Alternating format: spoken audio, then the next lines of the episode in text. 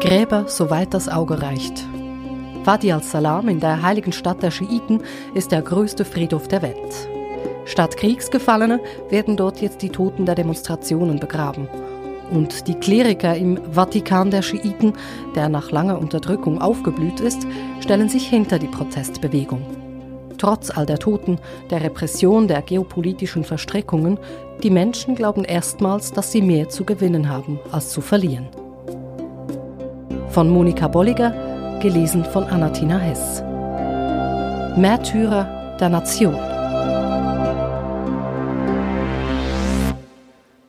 Der große, pummelige junge Mann wirft sich auf den Erdwall am Rand des senkrecht ausgehobenen Grabes. Er gräbt die Hände in die trockene Erde und schluchzt. Sein ganzer Körper zittert. Ein anderer junger Mann von zierlicher Statur und mit rötlich-braunem Haar, das unter einer Baseballcap hervorschaut, kniet neben dem Grab, die Hände gefaltet. Er murmelt seinen Namen, während ihm die Tränen über die Wangen kullern. Sayed, Sayed. Es ist der Name des Toten. Dessen Sarg, eine aus Spanplatten gezimmerte Kiste, wird von schwarz gekleideten Männern unter lauten Trauerrufen herbeigetragen. Es gibt kaum Platz zum Stehen zwischen den eng beieinander liegenden Grabsteinen. Grab reiht sich an Grab, soweit das Auge reicht. Wadi al-Salam in Najaf, das Tal des Friedens, ist der größte Friedhof der Welt. Etwa zehn Quadratkilometer groß ist die Fläche. Sie beherbergt mindestens fünf Millionen Gräber. Schiitische Muslime von überall auf der Welt wollen hier ihre letzte Ruhe finden. Denn Wadi al-Salam liegt in der heiligen Stadt Najaf neben dem Mausoleum von Ali ibn Abi Talib, dem Schwiegersohn des Propheten Mohammed. Imam Ali nennen ihn die Schiiten. Für sie ist er der erste rechtmäßige Nachfolger des Propheten. Der Platz ist derart eng geworden, dass Gräber bisweilen senkrecht ausgehoben werden, so wie das von Sayed. Zwei Golfkriege, ein gescheiterter schiitischer Aufstand gegen den Diktator Saddam Hussein, der Sturz Saddams durch die USA und die darauf folgende amerikanische Besetzung, ein Bürgerkrieg zwischen Sunniten und Schiiten und der Krieg gegen den sogenannten Islamischen Staat haben in den vergangenen Jahrzehnten Hunderttausende Todesopfer gefordert. Als der Krieg gegen den IS tobte, verdoppelte sich in Wadi al-Salam die Zahl der täglichen Beerdigungen beinahe. Über vielen Gräbern hängen Bilder junger Männer, viele davon in Uniform, dekoriert mit der irakischen Flagge und Referenzen zu Imam Alis Sohn Hussein, mit dessen Märtyrium die Entwicklung der schiitischen Glaubensrichtung ihren Anfang nahm. Sicher Hunderte, vermutlich Tausende schiitische Kämpfer, die im Krieg gegen den IS gefallen sind, fanden hier ihre letzte Ruhe. Doch Sayed, der hier gerade beerdigt wird, ist nicht an der Front gefallen. Die Kriege des Irak sind vorbei Sayed kam bei einer Demonstration in der Stadt Divania unweit von Najaf ums Leben, mit nur 23 Jahren. Wie tausend andere junge Iraker war er Anfang Oktober auf die Straße gegangen, um für mehr Arbeitsplätze und gegen Korruption sowie die vielen weiteren Versäumnisse der Regierung zu demonstrieren. Mitglieder der Sicherheitskräfte sowie unbekannte Scharfschützen reagierten mit scharfer Munition. Sayed wurde von einer Kugel getroffen. Sayed war der einzige Sohn der Familie, sein Vater ist schon länger tot und er musste für seine Mutter und seine Schwestern sorgen. Deshalb machte er kein Studium. Er versuchte sich als Elektriker durchzuschlagen, aber er fand kaum Arbeit, erzählt uns der Onkel des Verstorbenen. Das ganze irakische Volk ist müde. Von all den Ressourcen, die unser Land hat, bekommen wir nichts. Wir können nicht mehr. Sayeds Freunde werfen ein, wir werden morgen wieder demonstrieren. Sayed sei ein Märtyrer, fährt der Onkel fort. Naja, wir sagen Märtyrer, aber wir wissen es nicht. Gott wird entscheiden, fügt er an und deutet an, dass er auf ein klärendes Wort von Großayatollah Ali al-Sistani wartet. Der führende schiitische Kleriker, der in Najaf seinen Sitz hat, hat sich zu dem Zeitpunkt noch nicht zu den Protesten geäußert und auch nicht zu den vielen Todesopfern. Später wird ein Stellvertreter in der Freitagspredigt Gewalt gegen Demonstranten verurteilen und die Regierung zu umfassenden Reformen aufrufen. Die Frage der Märtyrer lässt der Kleriker unbeantwortet. Die unter Druck geratene Regierung wird bald darauf selber alle Todesopfer der Proteste zu Märtyrern erklären, was bedeutet, dass Angehörige staatliche Zuwendungen erhalten. Für die Jungen ist der Fall ohnehin klar. Es findet eine Revolution statt, sagen sie. Und wer dabei stirbt, ist ein Shahid, was auf Arabisch wörtlich Zeuge heißt und in der Regel jemanden bezeichnet, der für eine Sache stirbt, nicht zwingend für die Religion. Und so werden heute im Irak junge Schiiten, die sich gegen ihre schiitisch dominierte Regierung erheben, zu Märtyrern. Im Vorfeld der Proteste sagten viele Junge im Gespräch, sie wollten nichts mehr wissen von dem Gegensatz zwischen Schiiten und Sunniten, den Politiker seit Jahrzehnten schüren und für ihre Interessen instrumentalisieren. Patriotische Slogans und irakische Flaggen dominieren die Proteste. Wir wollen ein Heimatland, fordern die Demonstranten. In einem Jugendcafé von Najaf treffen wir eine Gruppe junger Iraker, die bei den Protesten waren. Das Café Moja ist eine kleine liberale Insel in der konservativen schiitischen Pilgerstadt, in der sich sonst fast alles um Religion dreht, in der kaum je eine Frau zu sehen ist, die nicht von Kopf bis Fuß schwarz verhüllt ist. Wir sind eine Gruppe von Studierenden, die Moja gegründet haben. Was uns vereint, ist der Wunsch nach Veränderung. Wir sind gegen Extremismus und für Redefreiheit. Yasser Maki, der führende Kopf des Kulturcafés, sprüht vor Energie, während er sein Projekt erklärt. Ein Ort der Vielfalt, an dem sich alle sicher fühlen können, ein Ort für Debatte und progressive Kultur. An der Wand am Eingang klebt eine Collage aus Fotos berühmter Persönlichkeiten, Frauen und Männer aus Ost und West. Die Wände sind mit Holz aus gebrauchten Paletten verkleidet, an denen Gemälde und Tablare mit Büchern befestigt sind. Hier gibt es sonst Filmvorführungen, Musik oder Diskussionsabende über Feminismus. Doch jetzt geht es ums Existenzielle. Mohammed Jafar hatte Glück im Unglück. Seine Hand hat bei der Demonstration am Vortag eine Kugel abbekommen und ist in einen dicken Verband gewickelt. Ansonsten ist er unversehrt. Jetzt sitzt er hier in der Runde aufgebrachter junger Männer, die am Protest waren. Sie reden alle durcheinander. Einer zeigt uns Bilder von Verletzten in einem Spital von Najaf auf seinem Handy. Er habe heimlich fotografiert, denn man habe es ihm verboten. Allein in diesem Spital habe es etwa 25 Verletzte gehabt, sagt er. Einer sei am Vortag seinen Wunden erlegen. Mohammed selbst redet erst, als wir ihn dazu auffordern. Es waren spontane Proteste. Ich habe auf Facebook davon erfahren.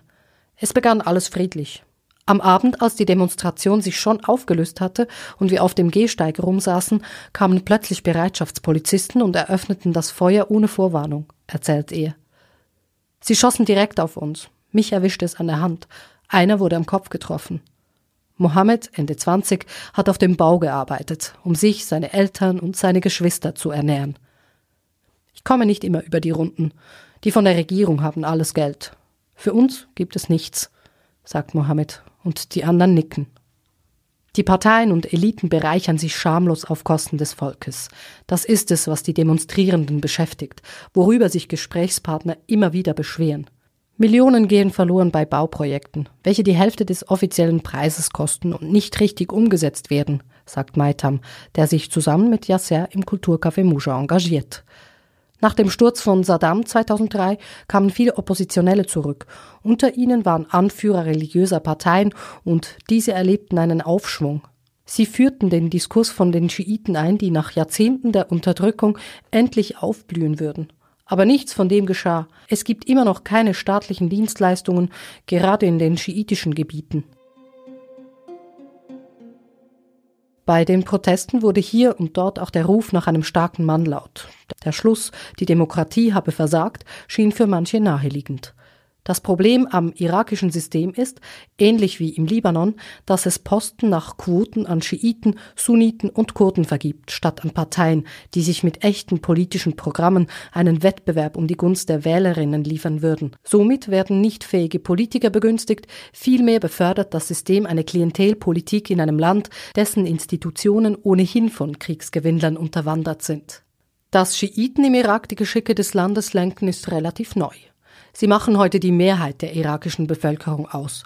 Lange dominierten Sunniten das Land, einst die Osmanen, später die von den britischen Kolonialherren eingesetzte Königsfamilie. Unter dem Diktator Saddam Hussein wurden Schiiten brutal verfolgt. Linke und revolutionäre Ideologien, welche die Herrschaft Saddams herausforderten, fanden im schiitischen Milieu viele Anhänger. Die schiitische Idee vom entrückten Imam, der einst als Messias zurückkehrt und die Tyrannen stürzen wird, soll Saddam Hussein ein besonderer Dorn im Auge gewesen sein. 1979 übernahm im Iran mit der Islamischen Revolution ein revolutionäres schiitisches Regime die Macht und inspirierte auch irakische Schiiten. Als Reaktion darauf intensivierte Saddam Hussein die Repression. Viele Kleriker flohen ins Exil oder wurden ermordet.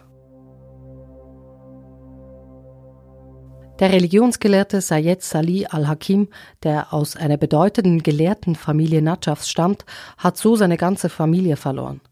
Ein Verwandter von ihm hatte im Iran eine Partei gegründet, welche im Irak eine Revolution nach iranischem Vorbild anstrebte.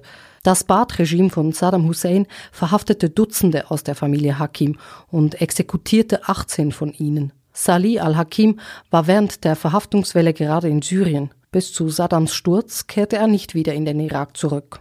Bloß drei Familienmitglieder waren damals politisch aktiv und dafür wurden alle bestraft. Selbst meine 14-jährige Schwester haben sie verhaftet, sagt der Religionsgelehrte. Er selber war in seiner Jugend wie viele seiner Generation Marxist und dann Islamist, ehe er zur Überzeugung gelangte, dass die Religion ein ethisches und nicht ein politisches Regelwerk sei. Die Mehrheit der Kleriker von Natschaf befürwortet eine Trennung von religiösen Institutionen und Politik. Sie lehnen das iranische Modell ab, nachdem die Religionsgelehrten als Stellvertreter des entrückten Imams regieren. Gerade wegen ihrer Distanz zur politischen Macht, so argumentiert Salih al-Hakim, hätten die Religionsgelehrten von Natschaf eine breit abgestützte Legitimität. Nicht der Staat ernennt religiöse Anführer, die Autorität eines Gelehrten wächst vielmehr mit der Zahl seiner Anhänger. Es ist wie in einem Laden. Wenn man schlechte Güter verkauft, kommt keine Kundschaft, sagt Salih al-Hakim. Der mächtigste der irakischen Kleriker, Groß Ayatollah Sistani, weigert sich strikt, Politiker zu empfangen. Zugleich gibt er aber aktiv Kommentare zum politischen Geschehen ab und verfasst einflussreiche Rechtsgutachten, etwa jene Fatwa, mit der er seine Glaubensbrüder zum Kampf gegen den IS aufrief. Zehntausende folgten damals seinem Ruf und schlossen sich dem Hascht al-Shabi an, wie die Einheiten der Volksmobilmachung genannt werden. Wenige Wochen nach unserem Besuch, als sich die Protestwelle weiter vergrößert, wird sich Sistani in aller Deutlichkeit hinter die Demonstrationen stellen. Früher unter der Baath-Diktatur konnte Sistani nur im Land bleiben, weil er ein Schattendasein fristete und zu politischen Themen schwieg. Überhaupt ist Natschaf aufgeblüht nach dem Sturz Saddam Husseins. Während die Zahl der Studenten im Vatikan der Schiiten am Ende der Herrschaft von Saddam noch auf 3000 geschätzt wurde, ist sie inzwischen auf über 15.000 angestiegen. Die vielen Bibliotheken von Najaf erwachten zu neuem Leben. Die Imam Ali Bibliothek, die zum gleichnamigen Schrein gehört, wurde 2005 auf Geheiß von Sistani wiedereröffnet. Unter Saddam war sie geplündert und geschlossen worden. Jetzt werden Manuskripte restauriert und Bücher digitalisiert. Neben schiitischer Jurisprudenz findet man hier auch alle sunnitischen Rechtsschulen. Zum Erstaunen sunnitischer Kleriker, die kürzlich zu Besuch waren, bemerkt der Bibliothekar, der insistiert, es gebe hier alle Bücher der Welt. Vielfältig ist die Auswahl jedenfalls. Wir finden medizinische Bücher, Literatur oder atheistische Denker wie Karl Marx. Bei einer Stichprobensuche nach Michel Foucault listet die Datenbank gleich ein Dutzend Titel auf, darunter auch Sexualität und Wahrheit. Während das Baath-Regime religiöse Prozessionen und Feiern der Schiiten unterdrückt hatte, strömen heute jährlich Millionen Pilger in die beiden heiligen Städte Najaf und Kerbala. Jetzt im schiitischen Trauermonat Muharram sind sie schwarz gekleidet. Viele kommen zu Fuß, machen Zwischenhalt in Najaf und marschieren danach weiter bis ins 75 Kilometer entfernte Kerbala.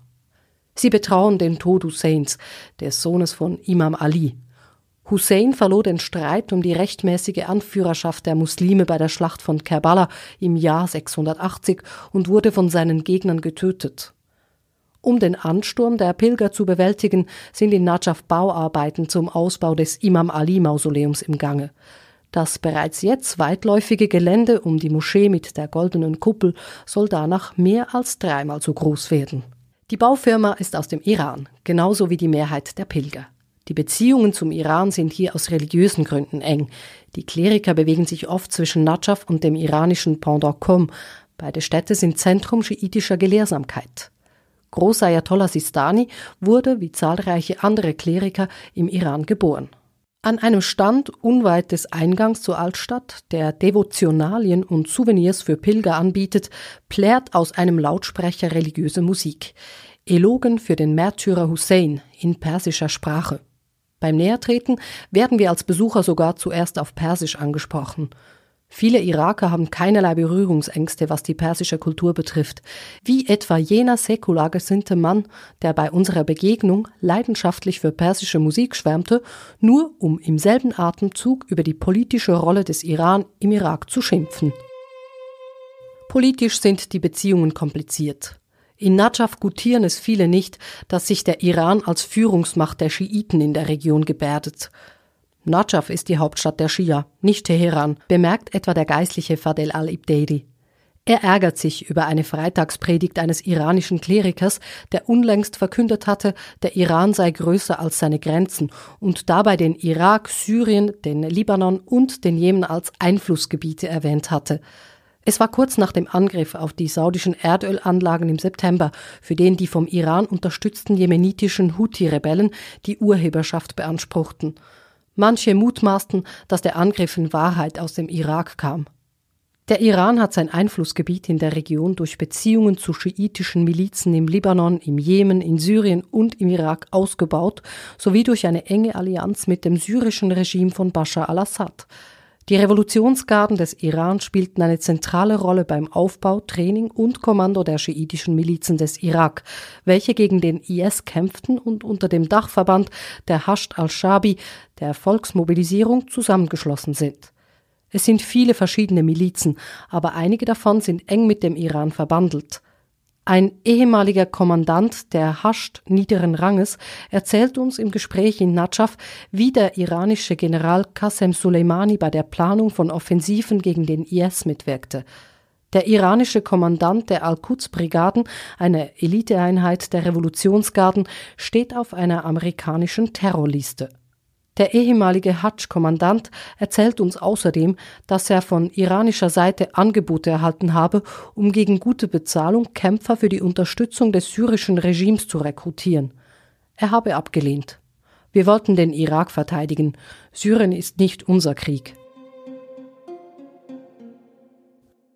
Viele irakische Gesprächspartner bekunden Sorge darüber, dass der Iran sein politisches Kräftemessen mit Saudi-Arabien, Israel und den USA im Irak austragen wolle. Der Iran ist bereit, den Irak dafür abzubrennen, sagt ein Regierungsberater im Gespräch, der nicht namentlich genannt werden möchte. Auch bei den Protesten sind Rufe gegen die iranische Dominanz laut geworden. Hinter vorgehaltener Hand beschweren sich Leute über Milizen, die ihre eigenen Wirtschaftsimperien aufgebaut haben.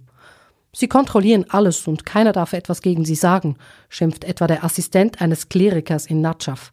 Deswegen demonstrieren wir. Hinter den Scharfschützen, welche auf Demonstranten geschossen haben, sollen vom Iran unterstützte Milizen stehen, wie unter anderem die Agentur Reuters unter Berufung auf anonyme Quellen aus den Reihen der irakischen Sicherheitskräfte berichtete. Ministerpräsident Adil Abdul Mahdi hat behauptet, er wisse nicht, wer die Scharfschützen seien, was ihn erst recht wie eine Marionette aussehen lässt. Ende Oktober kommt es im Irak zu einer neuen Protestwelle und sie ist noch größer als die erste. Sie umfasst vor allem schiitische Gebiete im Süden sowie Bagdad. Bei Demonstrationen in Kerbala erschießen maskierte Männer mindestens 18 Demonstranten. Doch die Leute gehen danach erst recht auf die Straße. Die Bewegung wächst, wird größer und breiter. Alte, junge, muslimische Scheichs, christliche Priester, Arbeiter, Studentinnen schließen sich der Protestbewegung an. In Najaf demonstrieren jetzt auch einige Religionsgelehrte und Scharen von Religionsschülern. Irans oberster Anführer Ayatollah Ali Khamenei verunglimpft die Proteste als saudisch-amerikanischen Plot. Man fühlt sich unweigerlich an Bahrain während des arabischen Frühlings 2011 erinnert, wo umgekehrt die Saudis und die Regierung von Bahrain die mehrheitlich schiitischen Demonstranten als Agenten des Iran abtaten. Und Abu Mahdi al-Muhandis, Vizechef der Hascht und ehemaliges Mitglied der iranischen Revolutionsgarden, drohte, die Proteste seien eine mit dem IS vergleichbare Verschwörung, welche Zwietracht sehen und den Irak zerstören wolle. Die Hascht seien bereit, zu gegebener Zeit zu reagieren. Die Demonstrationen sind unangenehm für jene Machthaber, welche die schiitische Identität für sich instrumentalisiert haben. Es ist noch nicht lange her, dass im Irak oder auch im Libanon die Schiiten marginalisiert und in der Politik untervertreten waren. Das hat sich geändert. Heute gibt es mächtige schiitische Anführer, Milizen und politische Parteien, die im Namen der Schia an die Macht gekommen sind. Und der Iran, der mit vielen dieser Parteien und Milizen verbandelt ist, gebärdet sich als regionale Schutzmacht der Schiiten. Dass die Demonstranten manchmal schiitische Symbole und Lieder verwenden, entzieht dem Iran diese Legitimität als Führungsmacht der Schiiten. Dabei darf man allerdings nicht vergessen, dass Sistani in Najaf immer der unbestrittene spirituelle Anführer der meisten Schiiten war, auch der Schiiten des Irans, ungeachtet der politischen Rolle Teherans. Irans oberster Anführer Khamenei hat religiös nicht denselben Rang wie Sistani. Wenn die politische Kluft mit dem Iran weiter aufgeht, dann könnte sich das auf den Strom von iranischen Pilgern in Kerbala und Najaf auswirken. Bereits gab Teheran eine Reisewarnung für den Irak heraus. Die Reaktion kam postwendend. Iraner, bleibt hier und seid vernünftig, sonst werden wir dafür sorgen, dass ihr den Schrein von Hussein künftig via YouTube besuchen müsst, stand auf einem Transparent, das Demonstranten im irakischen Kerbala hochhielten. Je deutlicher der Iran sich gegen die Proteste stellt, umso mehr richtet sich die Wut der Demonstranten nicht nur gegen die eigene Regierung, sondern auch gegen Teheran. An den Protesten tauchen Transparente mit durchgekreuztem Porträt von Khamenei auf. In Kerbala attackierte ein wütender Mob das iranische Konsulat mit Brandbomben. Der irakische Analyst Ali Abdelhadi al-Mamouri warnt. Es ist eine gefährliche Entwicklung, wenn man den Iran als den einzigen Bösewicht im Iran sieht, wobei die Iraner ihre Fehler selbst zu verantworten haben. Aber es gibt noch andere Akteure, die im Irak eigene Interessen verfolgen, etwa die USA oder Saudi-Arabien, Katar und so weiter. Der Iran wird den Irak nicht einfach aufgeben. Zu wichtig ist das Nachbarland für Teheran als Trumpf gegen seine geopolitischen Rivalen wie auch als Absatzmarkt für Exporte. Geopolitik hat Volksbewegungen in den Regionen immer verkompliziert, aber viele Iraker lassen sich derzeit weder davon noch von der brutalen Repression der Proteste einschüchtern. Das deutet darauf hin, dass ein Punkt erreicht ist, wo viele nichts mehr zu verlieren haben und umgekehrt durch die Proteste erstmals das Gefühl bekommen, sie könnten etwas gewinnen. Yasser Maki, der Mitbegründer des Jugendcafés Moscha, ist voller Hoffnung. Er schlafe nur drei bis vier Stunden pro Tag. Die restliche Zeit verbringe er damit, Aktivitäten zu koordinieren. Der Patriotismus war vielleicht noch nie so stark hier und auf eine gute Art. In unseren kühnsten Träumen hätten wir uns nicht vorstellen können, dass die Iraker so wundervolle Demonstrationen machen würden. Wir erleben einen historischen Moment.